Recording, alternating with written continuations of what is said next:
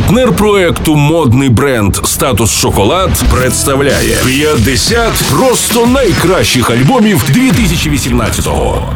Доброго дня та майже вечора. З вами у студії Просто Радіо Стерео Ігор. Ми продовжуємо підводити спокусливі музичні підсумки 2018-го. Один з найцікавіших альбомів року записав британський панк-рок гурт Idles. Лонгплей має не менш цікаву назву Joy as an Act of Resistance. Радість як акт опору. Він став другим у дискографії Idles. Одним з продюсерів платівки виступив легендарний англійський музичний діяч Нік Лоне, який співпрацював з Nick Cave and the Bad Seeds, Yeah Yeah Yes, Public Image Limited та Arcade Fire.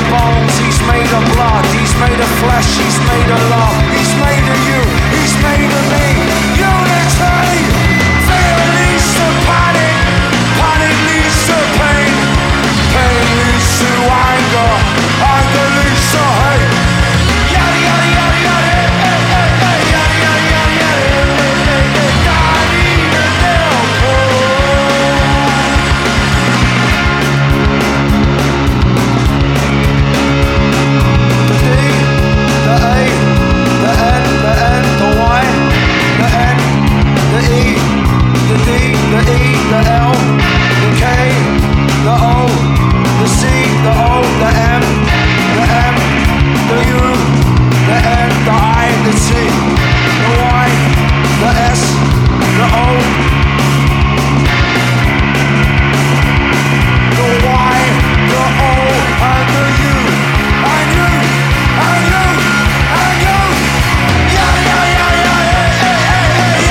Joy as an Act of Resistance – другий студійний диск гурту Idols. Нагадую, щодня по буднях на початку кожної години ми цього тижня підводимо музичні підсумки 2018 року.